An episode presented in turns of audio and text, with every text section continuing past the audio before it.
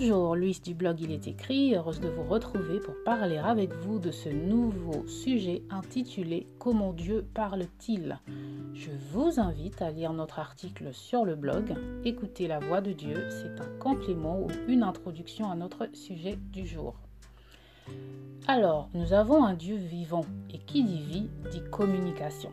En effet, tout être vivant communique à sa manière. Les plantes communiquent entre elles, les animaux entre eux, nous-mêmes, humains, sommes des êtres communicants. De ce fait, notre Créateur ne saurait être muet. Il est au contraire l'être le plus communicant qui soit, puisque lorsque nous nous limitons au langage parlé ou écrit pour communiquer entre nous, lui va bien au-delà et nous parle de multiples façons. La volonté de Dieu est de nous parler. La prière, qui est un acte essentiel de la vie du chrétien, en est la preuve. La Bible, dans laquelle Dieu nous livre sa parole, confirme que son désir est de communiquer avec nous. C'est à nous de savoir discerner, reconnaître sa voix dans les plus petits détails de nos vies. Mais pour reconnaître la voix d'une personne, il nous faut la connaître. Nous reconnaissons les voix de nos proches parce que nous passons du temps avec eux. Il en est de même avec Dieu. Pour apprendre à reconnaître sa voix, il nous faut apprendre à le connaître au travers de sa parole, premièrement, puis aussi en passant du temps avec lui dans la prière ou dans des moments d'intimité.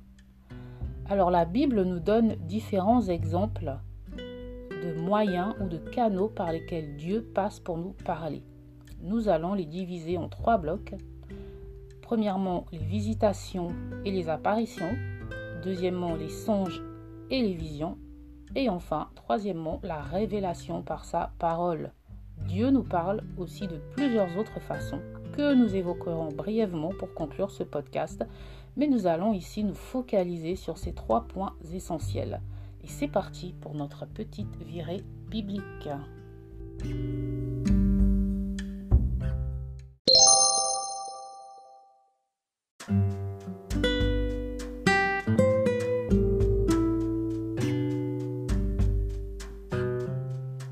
Alors, nous commençons donc par les visitations et les apparitions. Dans le livre de la Genèse, lorsque Dieu parlait à Adam, il le faisait directement. Il n'y avait pas d'intermédiaire. Il parcourait le jardin d'Éden afin de rencontrer sa création. Dans Genèse, au chapitre 3, nous lisons des versets 8 à 9. Alors ils entendirent la voix de l'Éternel Dieu parcourait le jardin vers le soir, et l'homme et sa femme se cachèrent loin de la face de l'Éternel au milieu des arbres du jardin. Mais l'Éternel Dieu appela l'homme et lui dit, Où es-tu? On peut classer cela comme une visitation de Dieu. Nous avons aussi l'exemple des anges, qui sont les messagers de Dieu. Dieu donc nous parle par ses anges qui visitent ou apparaissent à ses enfants pour leur délivrer un message comme dans Luc au chapitre 1 verset 28, nous lisons L'ange entra chez elle, il est donc ici question de Marie, et dit Je te salue, toi à qui une grâce a été faite, le Seigneur est avec toi. Vous trouverez dans la Bible plusieurs exemples du même type. Nous avons aussi le cas de Moïse qui pourrait s'apparenter à une visitation. Moïse allait rencontrer Dieu sur le mont Sinaï. C'était un tête-à-tête -tête entre lui et Dieu seul. Dans Exode 33 au verset 11, nous lisons L'Éternel parlait avec Moïse face à face, comme un homme parle à son ami. Puis Moïse retournait au camp. Nous avons aussi ce passage qui est un exemple d'apparition dans Exode euh, au chapitre 3 versets 1 à 2, Moïse faisait paître le troupeau de Jéthro, son beau-père, sacrificateur de Madian, et il mena le troupeau derrière le désert et vint à la montagne de Dieu à Horeb. L'ange de l'Éternel lui apparut dans une flamme de feu au milieu d'un buisson. Moïse regarda et voici le buisson était tout en feu et le buisson ne se consumait point. En conclusion, Dieu peut nous envoyer ses anges pour nous parler. Il peut aussi nous envoyer ses serviteurs comme messagers, tels que Moïse l'était pour son peuple dans le désert, mais il peut aussi nous parler directement sans intermédiaire, comme il l'a fait avec Moïse ou encore avec euh, Adam et Ève. Notre deuxième euh, point concerne les songes et les visions. Dieu parle aussi par des songes. Nous voyons beaucoup dans l'Ancien Testament différents personnages qui reçoivent des songes de Dieu. Nous avons l'exemple de Joseph dans Genèse 37 qui fait un songe dans lequel Dieu lui révèle qu'il sera établi au-dessus de ses frères. Jacob dans Genèse 28 eut un songe. Je cite, Voici qu'une échelle était dressée sur la terre, son sommet touchait le ciel et des anges de Dieu montaient et descendaient. Certains prophètes de Dieu recevaient des songes de Dieu, mais euh, pas que des prophètes de Dieu ou pas que des serviteurs de Dieu. D'autres personnages dans l'Ancien Testament, par exemple des rois, recevaient aussi des songes divins.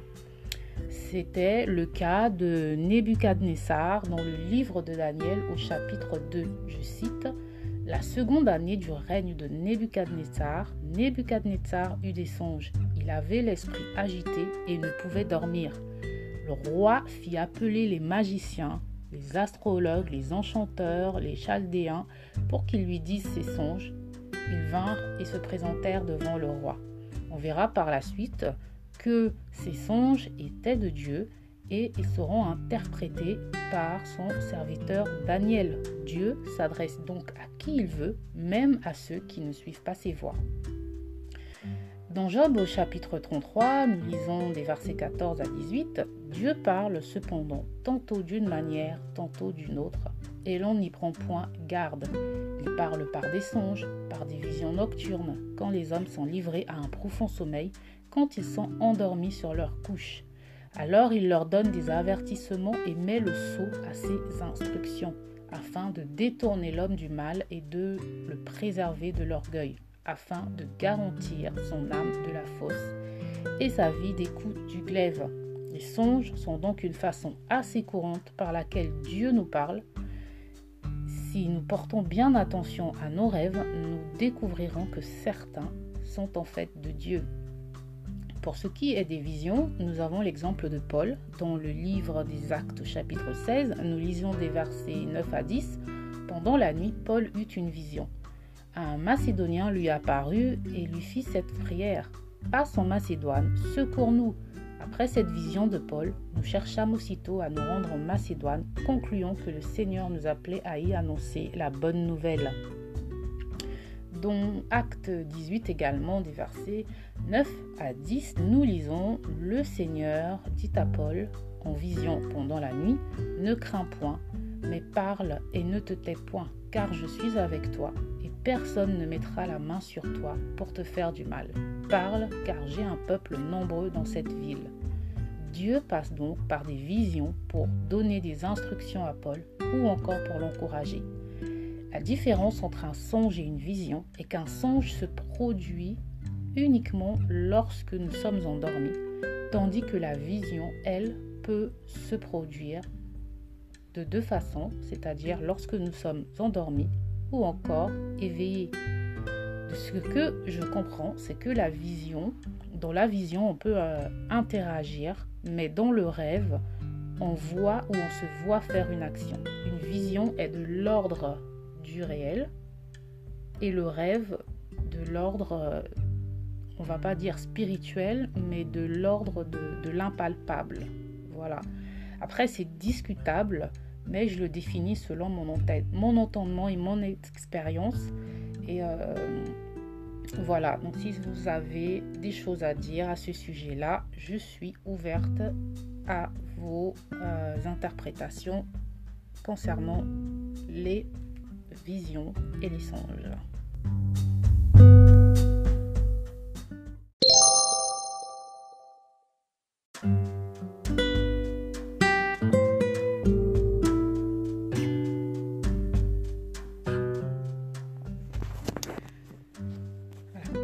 Alors, sans transition, notre troisième et dernier point est la révélation par sa parole.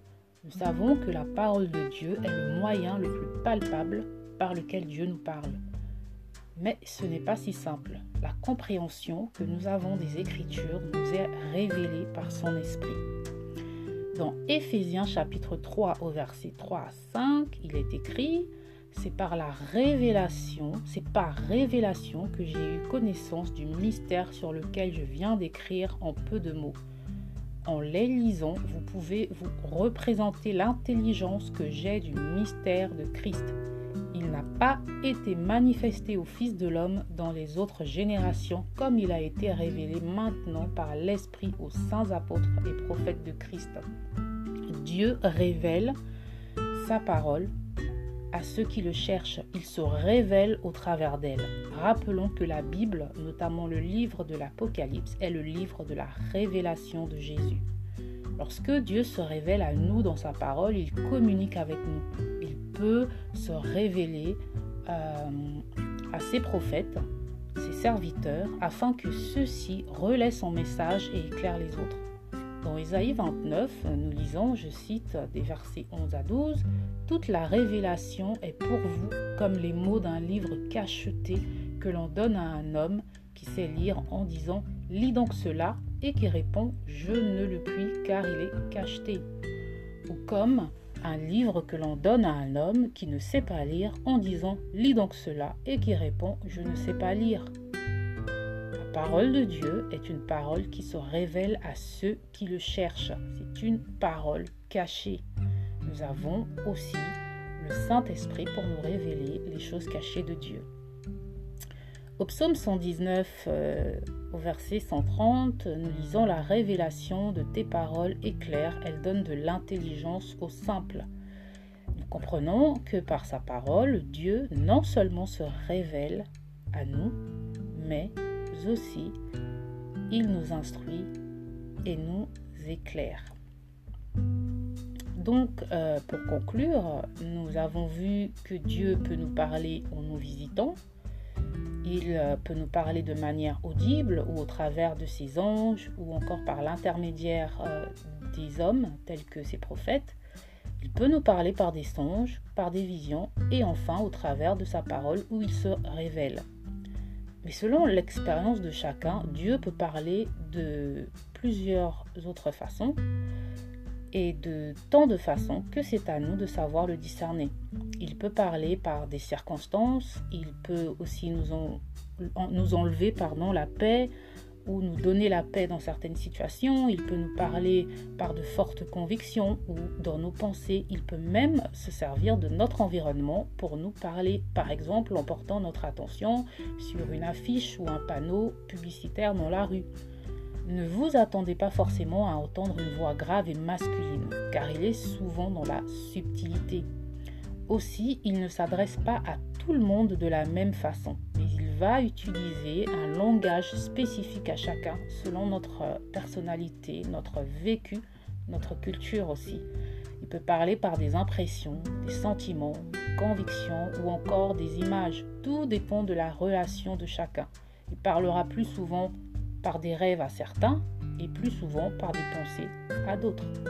Je vous invite donc à apprendre à entendre la voix de Dieu vous-même, car seulement là, vous pourrez lui prêter attention et communiquer avec lui. Pour quoi que ce soit que nous recevons, que nous pensons recevoir ou avoir reçu de Dieu, nous devons l'éprouver, c'est-à-dire voir si cela est biblique. Est-ce que c'est une chose que Dieu nous dirait ou nous demanderait?